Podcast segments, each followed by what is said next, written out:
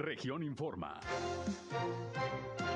Entérese de los acontecimientos más importantes de la región Laguna con Sergio Painberg.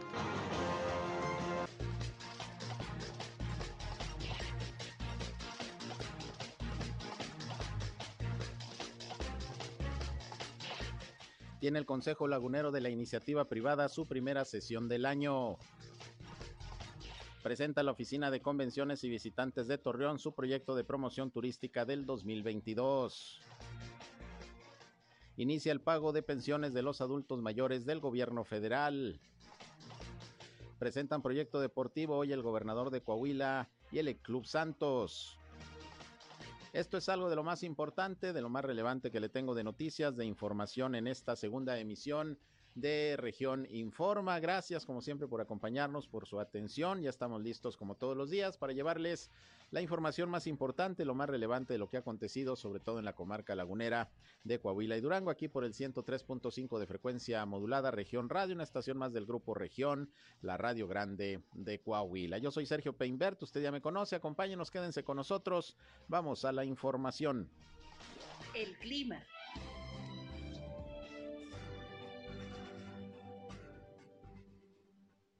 Ayer tuvimos una temperatura máxima de 21 grados centígrados. Hoy estamos esperando que tengamos o se presente una temperatura máxima por ahí de los 24 a 25 grados centígrados. Mañana por la mañana amanecemos con temperaturas de los 7 a los 8 grados centígrados.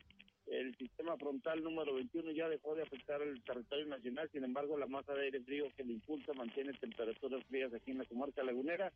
espera que en los próximos días se recuperen gradualmente las temperaturas. Para el día sábado estamos esperando el arribo del sistema frontal número 22 y este traería como consecuencia nuevamente temperaturas frías para el día domingo entre los 4 o 5 grados centígrados nuevamente. El clima.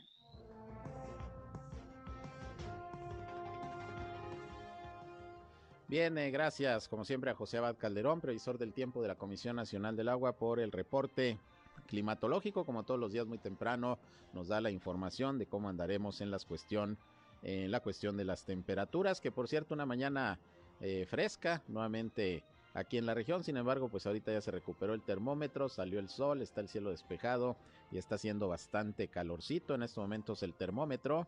Aquí precisamente en eh, región radio nos indica que tenemos una temperatura de 20 grados centígrados agradable, calorcito y bueno, pues hay que cuidarse de cualquier manera de los cambios bruscos de temperatura. Gracias por estar con nosotros, como siempre aquí estamos eh, listos para informarles de lo más importante, de lo más relevante que ha acontecido a lo largo de esta mañana, ya de jueves 13 de enero del año 2022 en la comarca lagunera, en Coahuila y en Durango, pero también ya saben, les recuerdo que estamos a sus órdenes para que entren en contacto con nosotros en este espacio, sobre todo si tienen algún reporte que hacer, hay algún problema en su comunidad, en su calle, en su colonia, en su ejido, desean la atención de alguna autoridad, llámenos, con mucho gusto aquí les atendemos, tomamos el reporte y trataremos de hacer un enlace entre ustedes y las autoridades para que los problemas de su comunidad se den a conocer y sobre todo se resuelvan. También cualquier comentario, punto de vista que nos quiera hacer llegar, le atendemos con mucho gusto. Nuestra línea 871-713-8867,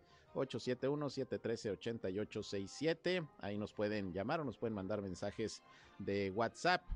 Estamos a sus órdenes. Igualmente, nos encuentran en redes sociales y medios digitales. Estamos en Facebook y en Instagram en región 103.5 Laguna. También ya estamos transmitiendo en vivo y en directo nuestro espacio noticioso por Facebook Live. Un saludo a quienes ya nos siguen a través de esta red social. Y a mí me encuentran en Sergio Peinber Noticias, en Facebook, en Twitter, en YouTube, en Instagram y en sergiopeinber.com, mi portal web de información que les invito a visitar. Como siempre, ahí están también nuestros enlaces para que nos escuchen en nuestras transmisiones de radio. Y vámonos, vámonos con lo más importante hoy en la información.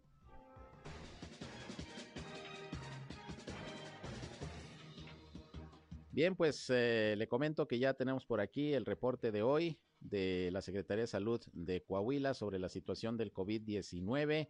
Al día de hoy van aumentando los contagios. Ayer fueron 1.255, hoy se están reportando 1.353.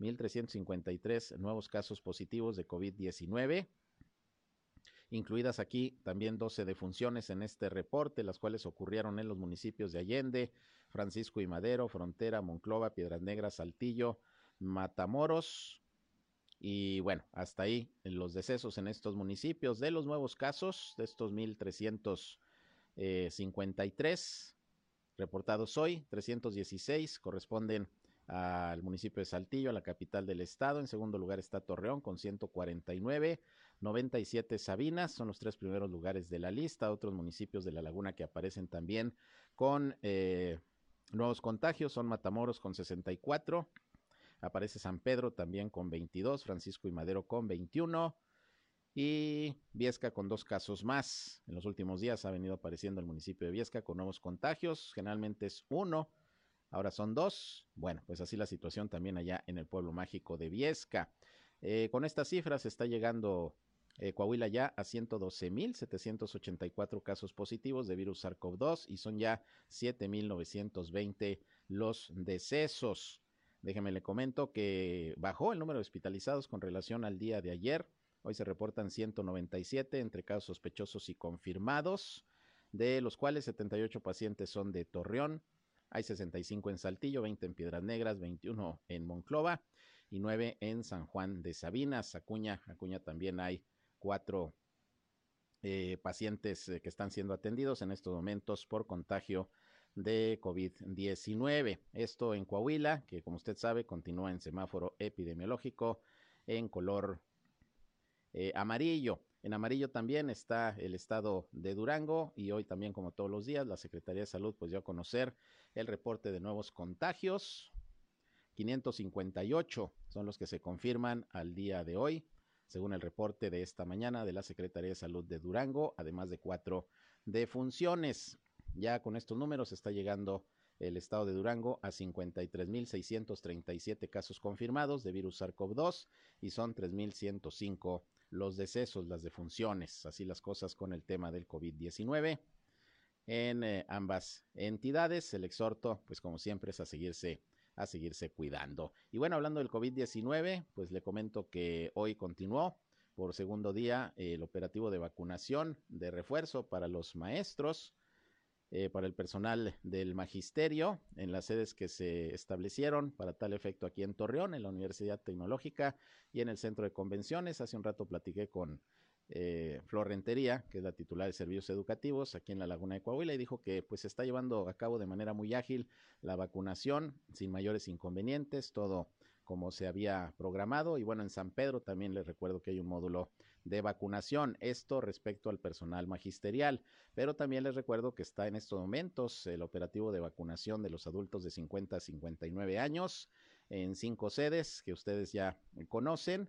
Eh, se va vacunando de acuerdo a, al calendario por apellido eh, paterno de, las personas según el abecedario. Y bueno, todo ha transcurrido también sin novedad.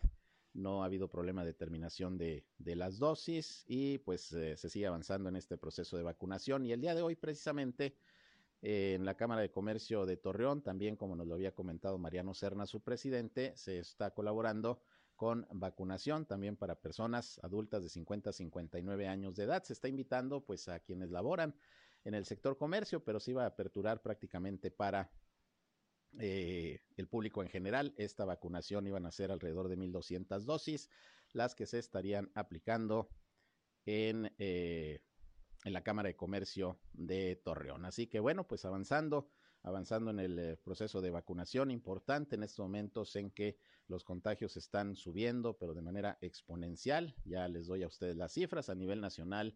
Les recuerdo que el día de ayer fueron más de 44 mil los casos que se presentaron a nivel nacional, la cifra más alta desde que estamos eh, en la pandemia del COVID-19 en México, más de 44 mil casos. Vamos a ver cómo se presentan hoy las cifras, pero afortunadamente, y eso hay que insistirlo, la hospitalización no ha aumentado en la misma proporción y tampoco el número de fallecimientos. Sin embargo, pues hay que seguirse cuidando, hay que vacunarse y hay que seguir respetando los protocolos sanitarios. Así pues, las cuestiones del COVID-19 en estos momentos en La Laguna, en Coahuila, en Durango, y así va el proceso el proceso de vacunación. Por otra parte, Cintia Cuevas, que es la titular de programas sociales del bienestar aquí en la comarca lagunera de Coahuila, eh, quiere recordarle a los adultos mayores que están dentro del programa de las pensiones del gobierno federal que mañana viernes y el sábado se van a estar entregando las pensiones para los que cobran por estampilla o también holograma. Ya nos lo había adelantado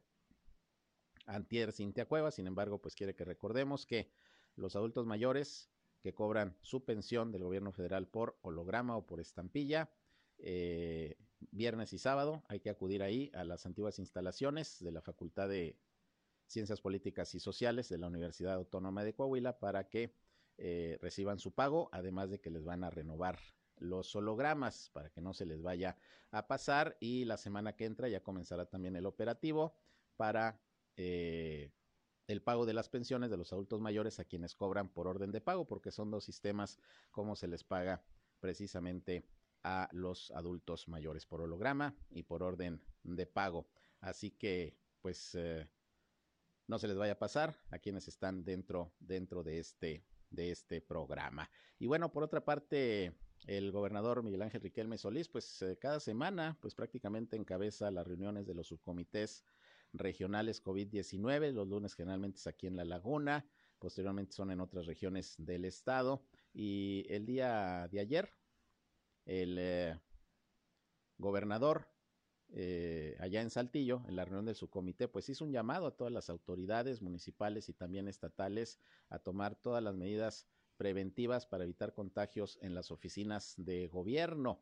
Ayer mismo el alcalde de Torreón, Román Alberto Cepeda, como se lo informé, pues reconoció que hay en estos momentos algunos servidores públicos que están con contagio, ya están en su casa recuperándose, están en aislamiento.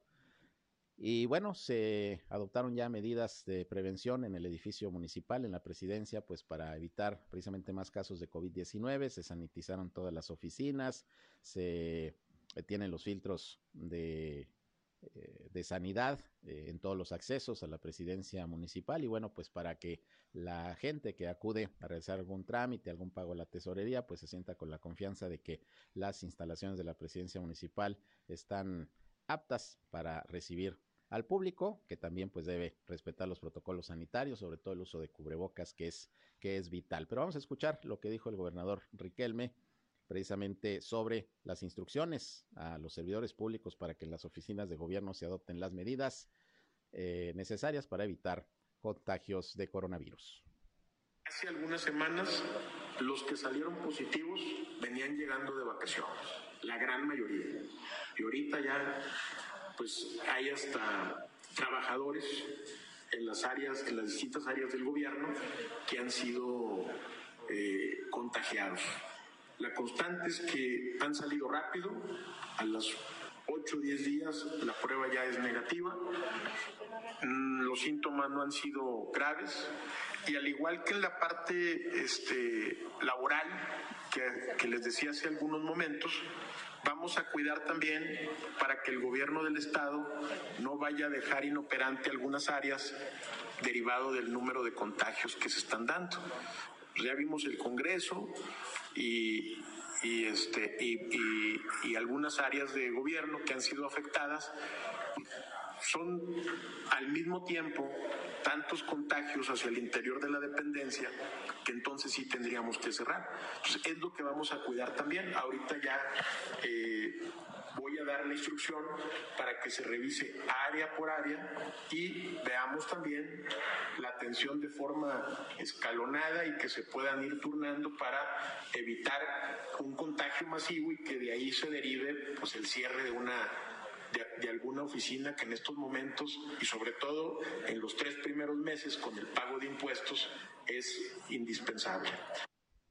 Bien, pues ahí lo que comentó el gobernador, pues los cuidados que hay que tener en las oficinas de gobierno, precisamente a donde pues muchas personas acuden, sobre todo en estos momentos por el pago de los impuestos, el pago de los derechos vehiculares, que se recomienda mucho pues hacerlo todo esto por internet, pero bueno, hay contagios en oficinas de gobierno del estado a nivel municipal, a nivel seguramente federal. El propio presidente, Andrés Manuel López Obrador, está por segunda ocasión contagiado. Entonces, pues hay que tener mucho cuidado porque lo que no se quiere es que llegue a tal nivel los contagios en algunas oficinas públicas que tengan que cerrar.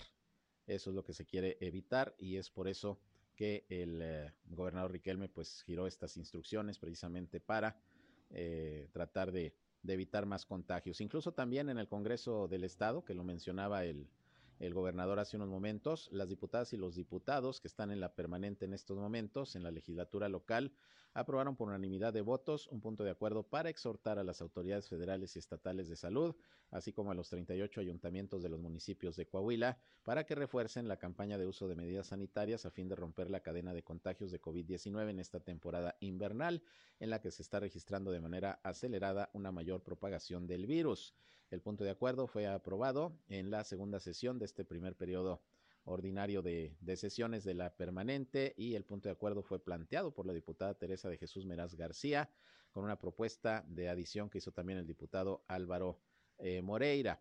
Los legisladores manifestaron que las autoridades sanitarias han manifestado que durante la temporada invernal en la que se encuentra actualmente eh, Coahuila y todo México, el virus eh, y sus variantes es más fuerte y se propaga más rápidamente y ante ello es necesario reforzar las medidas de prevención y los protocolos sanitarios porque, pues, por ejemplo, la variante Omicron, pues ya está presente en Coahuila, ya ve que tres casos, los primeros eh, fueron en, en, personas aquí de la ciudad de Torreón, dos mujeres y un hombre. Pues ese es el llamado y es el exhorto que también hace el Congreso del Estado, que esperemos también ahí se cuiden en el propio Congreso, en la legislatura, porque sabemos que ha habido también eh, contagios de COVID-19 entre legisladores y entre personal que trabaja precisamente en este órgano legislativo. Pues el llamado, el llamado de todos los órdenes de gobierno es el mismo, a cuidarnos y a tratar de evitar contagios. Ojalá que, hagamos caso porque sí, la situación se va complicando. Afortunadamente no en cuanto a la hospitalización, pero por ejemplo,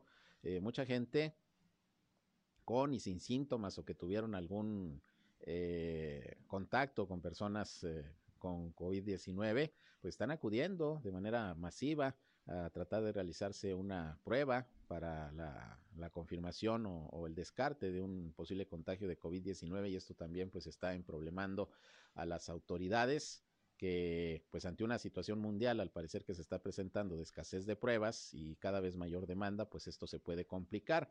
Ayer por eso el presidente de la Canacintra en Torreón, Carlos González, como se lo informé, dijo que van a participar los industriales en la compra de, pruebas están buscando ver cuál es la más efectiva y la más certera para poder eh, aplicarla, sobre todo al personal que trabaja en la industria y tener así la seguridad de, que eh, haya eh, contagios o no los haya para poder tomar las medidas respectivas también en el sector industrial. En fin, pues esto se va complicado en ese sentido.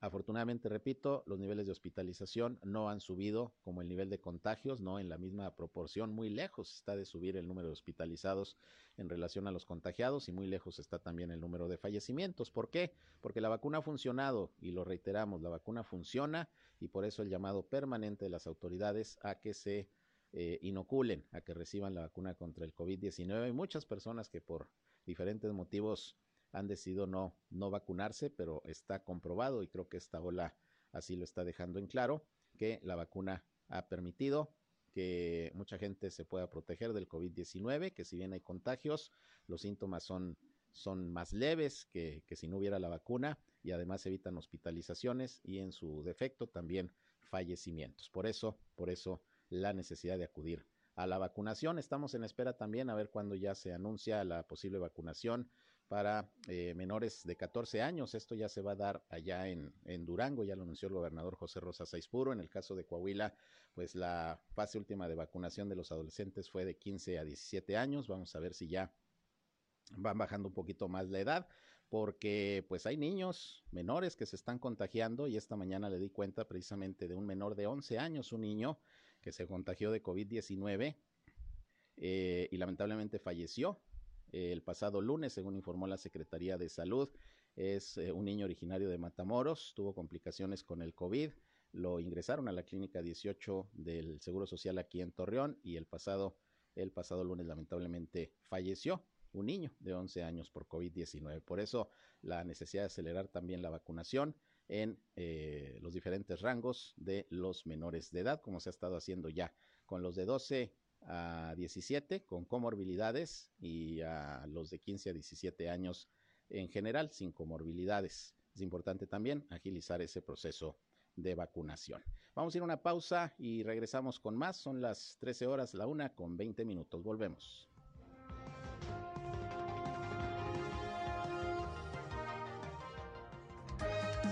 Región Informa. Ya volvemos. Al aire, región 103.5. Continuamos en región Informa.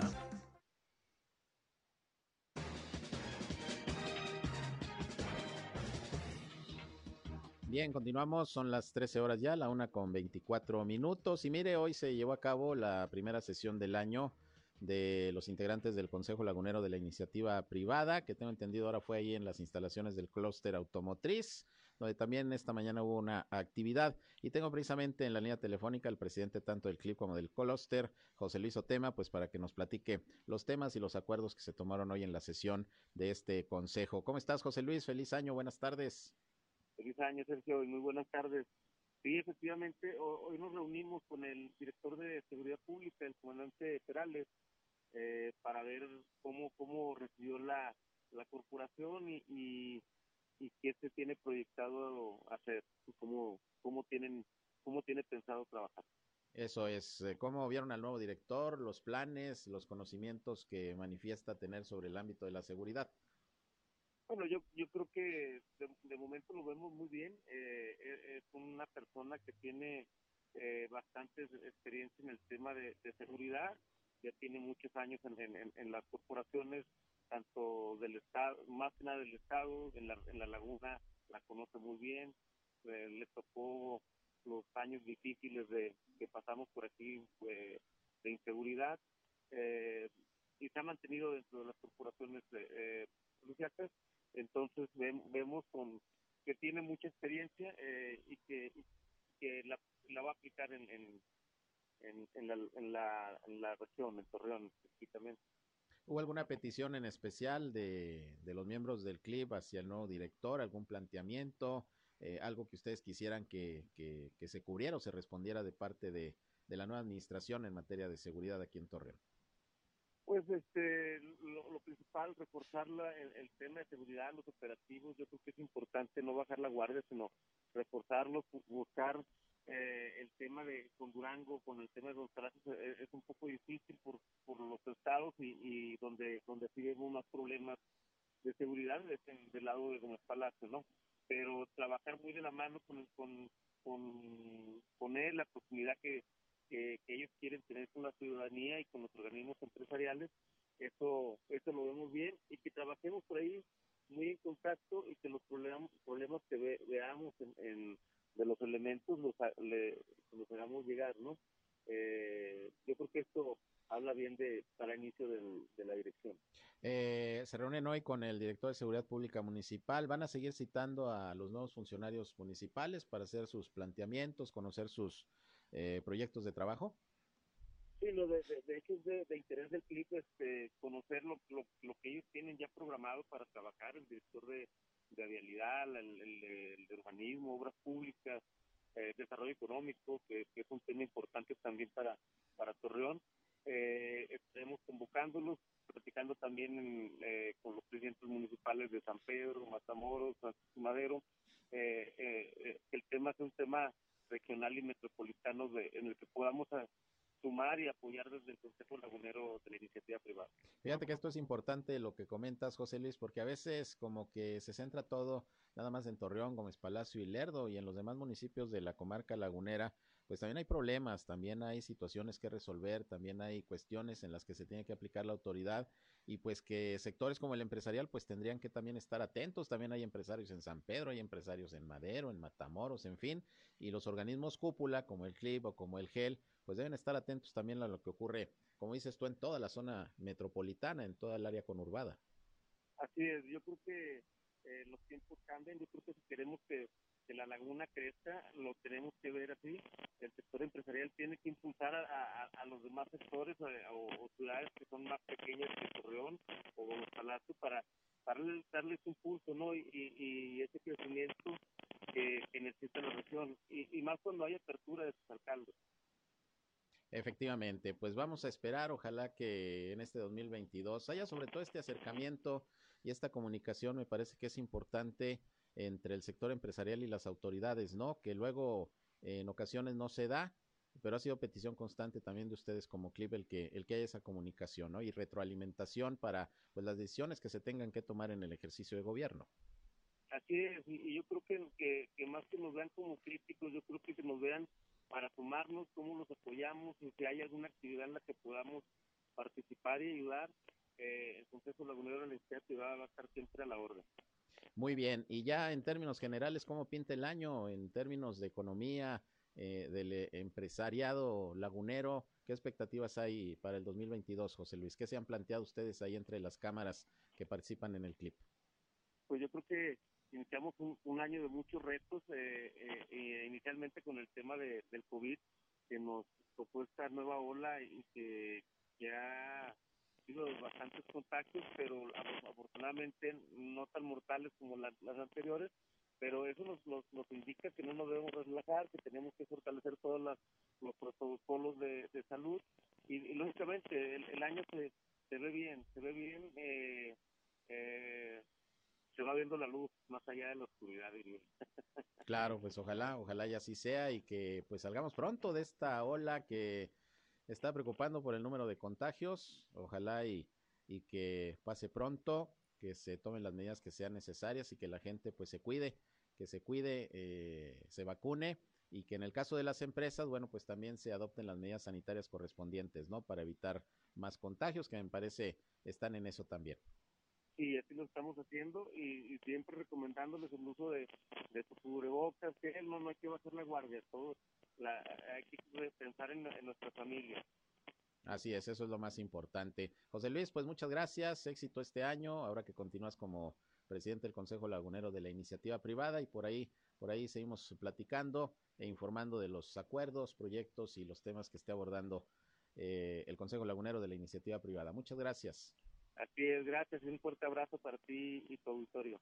Gracias, igualmente, gracias, José Luis Otema de Santiago, presidente del Consejo Lagunero de la Iniciativa Privada y de el clúster automotriz. Esta reunión el día de hoy con el director de Seguridad Pública Municipal, el comandante Perales, con quien ya tenemos oportunidad también de platicar, de hacerle alguna entrevista para que nos hable, como otros funcionarios también, pues de sus planes, proyectos.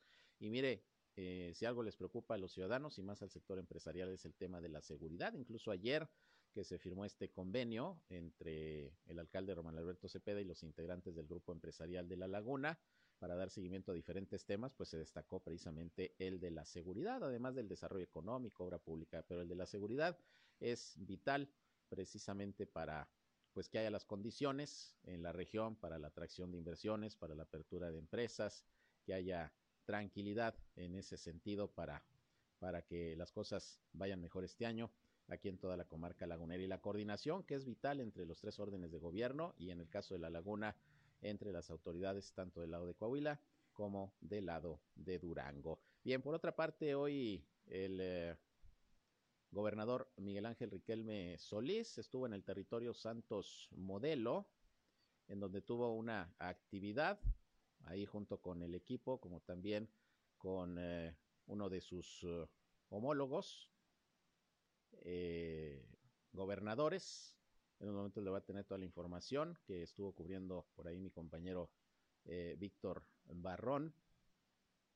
Y se trata nada más y nada menos que de la presentación de la Copa Internacional Santos Yucatán, que se va a realizar del 16 al 22 de marzo, allá precisamente en el estado de Yucatán.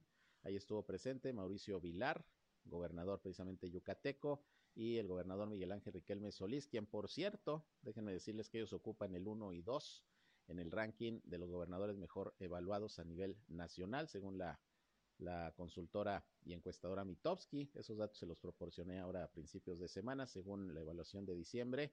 El gobernador de Yucatán aparece en primer lugar de los mandatarios en el país mejor evaluados y en segundo lugar Miguel Ángel Riquelme aunque Miguel Ángel Riquelme aparece en primer lugar de los mandatarios priistas mejor evaluados, que actualmente están en funciones, de acuerdo a Mitowski. Bueno, el asunto es que el gobernador de Coahuila opinó que ambos gobiernos tienen semejanza en la atención a las principales eh, problemáticas que se presentan, como es la pandemia, y en esta ocasión pues hay una conexión y un hermanamiento a través de un ícono que es de la región lagunera, como el equipo del Santos Laguna, que ayer, por cierto, empató, pues ya de último minuto con el equipo del Tigres, ya iba a sacar el triunfo el equipo del Santos, lamentablemente, bueno, pues vino ahí una oportunidad de las pocas que tuvo el equipo regiomontano, llegó por ahí un tiro de Salcedo, un desvío, por cierto, de, de, uno de los jugadores del Santos, y no le permitió al portero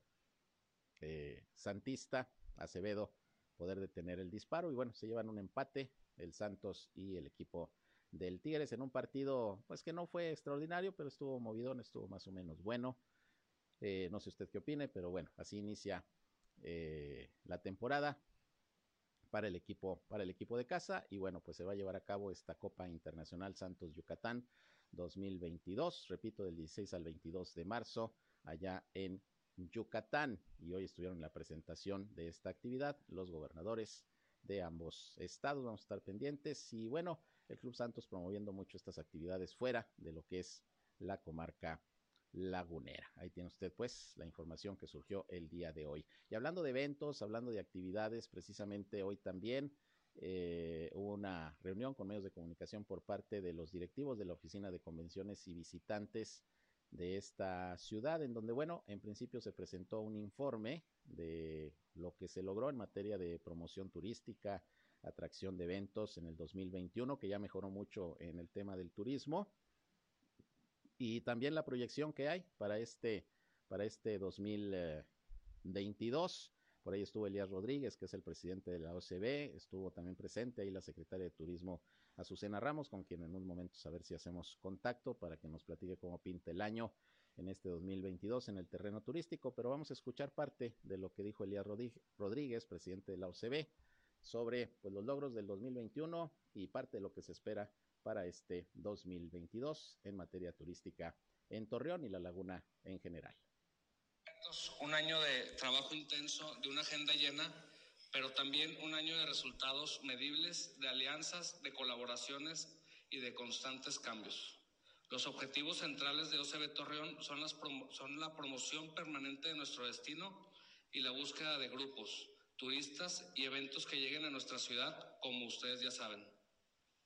Esto se traduce en una derrama económica que impacta positivamente no solo en nuestro sector, sino en todos aquellos servicios y proveeduría involucrada en la atención y recepción de los visitantes.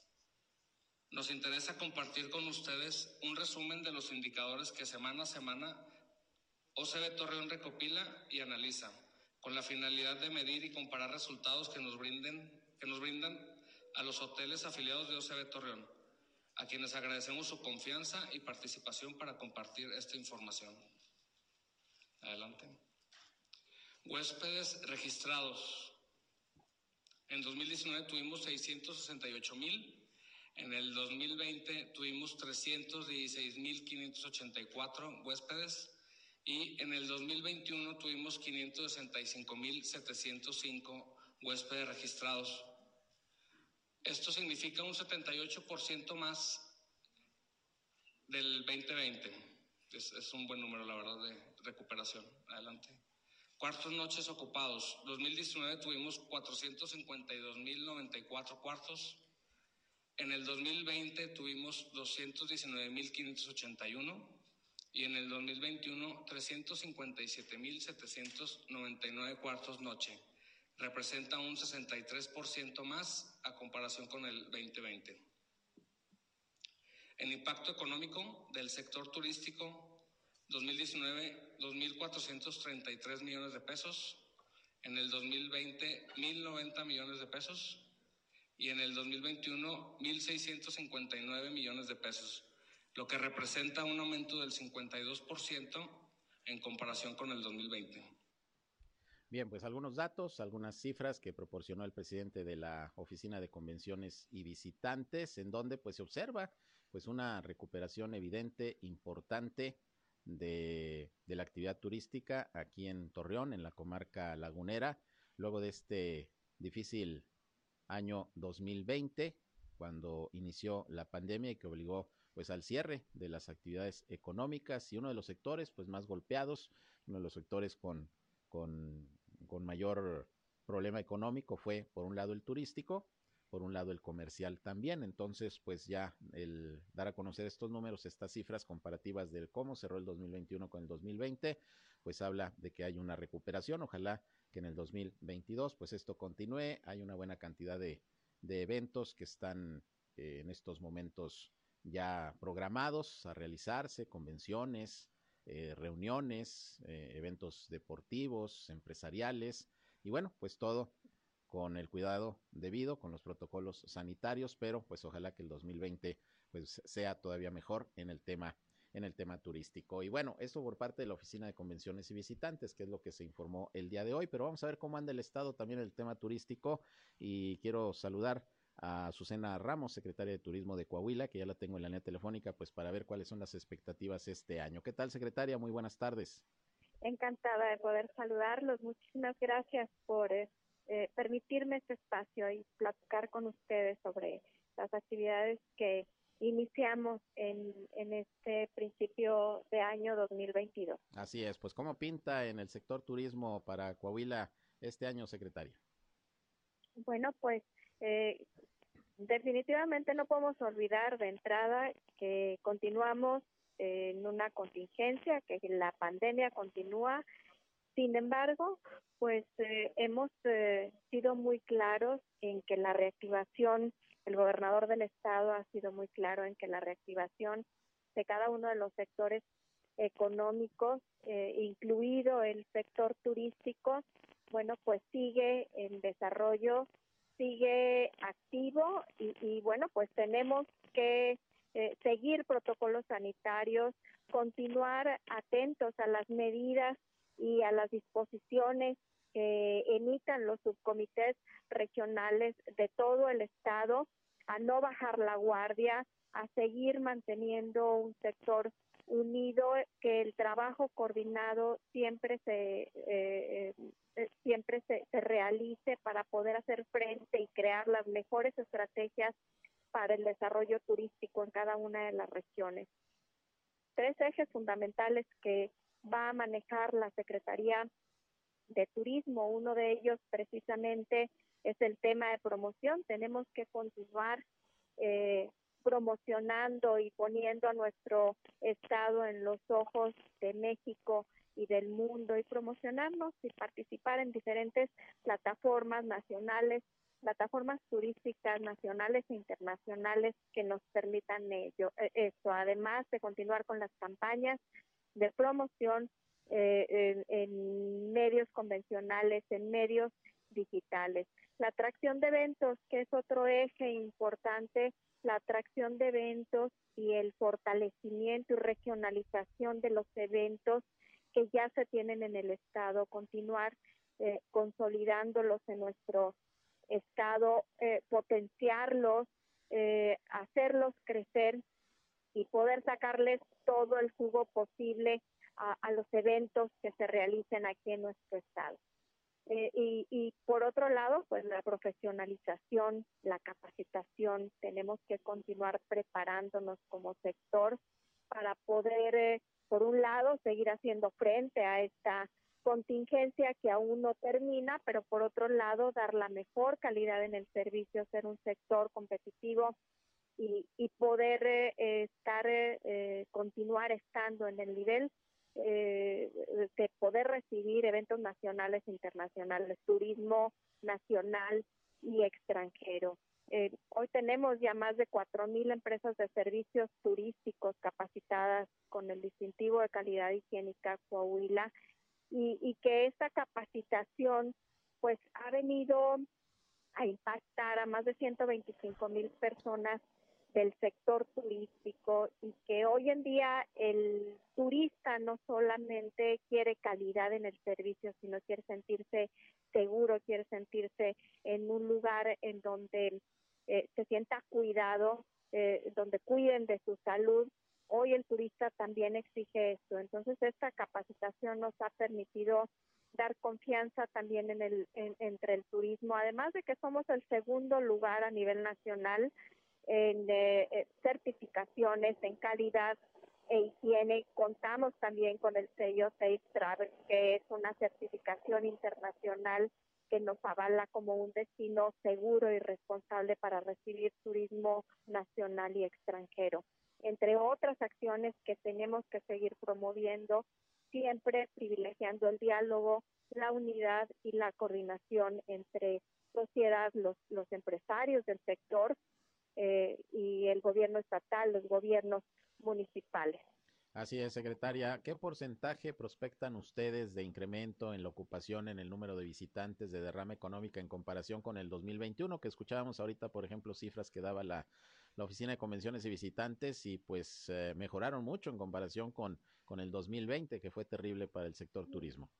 Sí, bueno, mm, pues eh, definitivamente cerramos el año con un 41% en ocupación hotelera eh, en este 2021. En el 2020 tuvimos un 21% en ocupación hotelera.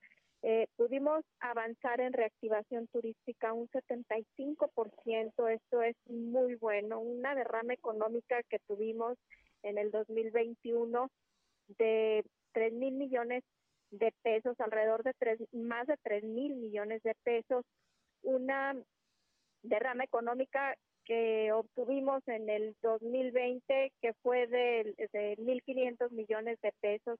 ¿Qué queremos? Bueno, pues que este año podamos reactivar todos los segmentos del sector turístico de una forma responsable, de una forma segura, al 100%, porque bueno, el turismo se ha tenido que adecuar a nuevas formas y, y tenemos que continuar quizá con algunas acciones que pues se emprendieron a partir de esta eh, contingencia de esta pandemia y que bueno pues tendremos que, que continuar. Pero eh, definitivamente la intención y, y, pues la proyección que se tiene de entrada poder reactivar cada uno de los segmentos en el segundo semestre del año al 100%, siempre y cuando eh, las condiciones eh, de salud, eh, las condiciones sanitarias lo permitan y, y pues eh, seguir trabajando en este sentido para lograr una derrama económica mayor en 2019 que fue un año normal, una, fue la, una derrama económica, se obtuvo una derrama económica alrededor de 5 mil millones de pesos y bueno, pues eso es lo que esperamos. Claro. Mejorar en todos sentidos para poder tener un mayor desarrollo turístico y seguir posicionándonos como el mejor eh, destino del norte del país. Y con recursos presupuestales, pues estatales, de los municipios, de los prestadores de servicios, porque del gobierno federal, pues nada, secretaria, para este año tampoco, ¿verdad? Pues no, es, es triste decirlo, es lamentable, pero efectivamente no, no hemos tenido eh, recursos, no, hemos, no ha habido presupuesto a Coahuila en el sector turístico eh, ha sido un año difícil, pero el gobernador del estado pues eh, no ha dejado al sector turístico en ningún, en ningún sentido. Eh, siempre ha dado el respaldo, el apoyo a todas las acciones que se han venido realizando y bueno, pues es, hoy el turismo en Coahuila está de, de pie. Eh, gracias a, esa suma de esfuerzos entre el sector y el gobierno estatal, los gobiernos municipales. Muy bien, secretaria, pues ojalá, como lo plantea, pinte mejor todavía este año en materia de turismo en el estado de Coahuila y nosotros pues vamos a estar atentos y con el seguimiento de siempre de cómo va, va eh, trabajando este, este sector económico. Muchas gracias, como siempre, por platicar con nosotros. Al contrario, muchísimas gracias a ustedes, que tengan una excelente tarde y sigo a la orden. Igualmente, muchas gracias. Gracias. Es Azucena Ramos, secretaria de Turismo del Estado de Coahuila. Voy a una pausa, un corte. Regresamos.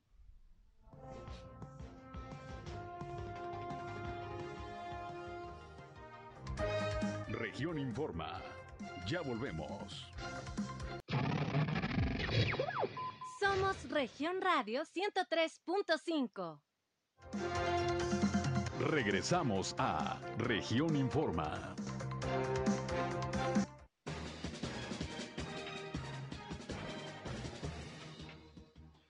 Bien, continuamos con más información. Ya estamos prácticamente en la parte final de nuestro noticiario de este mediodía. Les reitero la invitación para que se comuniquen con nosotros. Estamos en el 871-713-8867, 871-713-8867. Cualquier reporte, cualquier comentario que nos quieran hacer llegar, pues ya saben, estamos aquí a sus órdenes, a su disposición. Con mucho gusto les atendemos. Y bueno, pues eh, a lo largo de la semana el alcalde de Torreón, Roban Alberto Cepeda, junto con otros funcionarios, pues han estado arrancando ya algunas obras de remozamiento de plazas públicas, de instalación de canchas deportivas. Ya se empezaron también los trabajos de pavimentación y en esta ocasión fue en el ejido Santa Fe, en donde el día de hoy el alcalde encabezó la puesta en marcha de trabajos de pavimentación en este ejido con una inversión de 1.4 millones de pesos. Eh, se contempla la limpieza, el trazo, el mejoramiento del terreno, la colocación de base y subbase de la carpeta asfáltica, la construcción del cordón lateral y la aplicación de pintura de alto tráfico y también la colocación de señalamientos, pues prácticamente va a haber ahí una rehabilitación integral de la vialidad. El alcalde mencionó que hay muchas necesidades en la ciudad y cada día eh, se van cumpliendo ya los 1.637 compromisos que hizo con la ciudadanía. Recordó que lo que le corresponde a su gobierno es generar condiciones para tener una mejor ciudad con pavimento, agua, drenaje y oportunidades de empleo, lo cual se va a lograr haciendo más eficiente el uso de los recursos públicos y con la coordinación del gobierno del estado. Por su parte, Héctor Estrada, director de Desarrollo Social, con quien platicamos, por cierto, a principios de esta semana, señaló que con la obra que se puso en marcha el día de hoy se está atendiendo una necesidad que tenía mucho tiempo la población de este ejido, el ejido Santa Fe, que habían estado solicitando pues una obra de pavimentación, de mejoramiento de las vialidades, no había habido respuesta y bueno, por lo pronto hoy se puso en marcha ya este programa de pavimentación. Eh, por otra parte, allá en Gómez Palacio, por cierto, yo hubo sesión de cabildo, ya seguramente más tarde le tendré los detalles de los acuerdos que se tomaron el día de hoy, pero fíjese que como parte de la asesoría que el grupo Reactiva MX está realizando en el municipio de Gómez Palacio, el día de hoy la alcaldesa Anabel Gutiérrez realizó un recorrido por el Boulevard Rebollo Acosta, vialidad en donde se va a implementar una ciclovía. Ya también andan con el tema de las ciclovías allá en Gómez Palacio. La alcaldesa estuvo acompañada por funcionarios de tránsito, de obras públicas, de desarrollo urbano, de ecología y del Instituto Municipal de la Juventud. Y bueno, ahí se hizo un intercambio de ideas para generar opiniones a fin de, poder eh, eh, establecer un buen proyecto para una ciclovía que realmente pues responda a las necesidades de los ciclistas para circular por las principales arterias viales de Gómez Palacio. La alcaldesa destacó la importancia de incentivar proyectos de movilidad no motorizada en el municipio y que se cumpla con los estándares internacionales en materia de sustentabilidad. El titular de Obras Públicas, por su parte, explicó que el Boulevard Rebollo Acosta es una vialidad compleja por la cantidad de vehículos que transitan, sin embargo, con una adecuada implementación y socialización y los aditamentos necesarios, el proyecto se espera que rinda buenos resultados. Una ciclovía ahí para el Boulevard Rebollo Acosta ya se está planeando, pues esperemos que, que si la, la instalan, pues quede muy bien, que no genere problemas, sobre todo también a, a la circulación vehicular y, bueno, que, cumpla con el objetivo, porque ya ve que aquí en Torreón pues siguen divididas las opiniones respecto a si debe continuar o si se debe retirar la ciclovía que se instaló ahí en la calzada Colón. Ya el alcalde Rubén Alberto Cepeda dijo que bueno, pues se van a pedir opiniones de los diferentes sectores para tomar una, una decisión, dijo que no habrá ninguna imposición al respecto y pues vamos a esperar al final qué es lo que se determina, pero por lo pronto ya se planea una ciclovía allá en el Boulevard Rebollo Acosta de Gómez Palacio. Vamos a estar pendientes y ya platicaremos ahí con los promotores de esta obra para que nos hablen de la misma y ver cuál es la proyección que se tiene. Por lo pronto, gracias por su atención. Llegamos al final de esta emisión de mediodía de Región Informa. Les agradezco como siempre su atención y les invito a continuar con nosotros aquí en el 103.5 de frecuencia modulada Región Radio, una estación más del grupo Región, la Radio Grande de Coahuila. A las 19 horas estoy nuevamente con ustedes en nuestra tercera emisión, ya con el resumen del día, el más completo de la radio en la comarca lagunera. Así que gracias por su atención, gracias por sus mensajes, sus llamadas, los vamos a atender con mucho gusto y les invito a continuar con nosotros aquí en nuestra señal. Yo soy Sergio Peinbert, usted ya me conoce y si van a comer, muy buen provecho. Esto fue Región Informa. Ahora está al tanto de los acontecimientos más relevantes. Lo esperamos en la próxima emisión.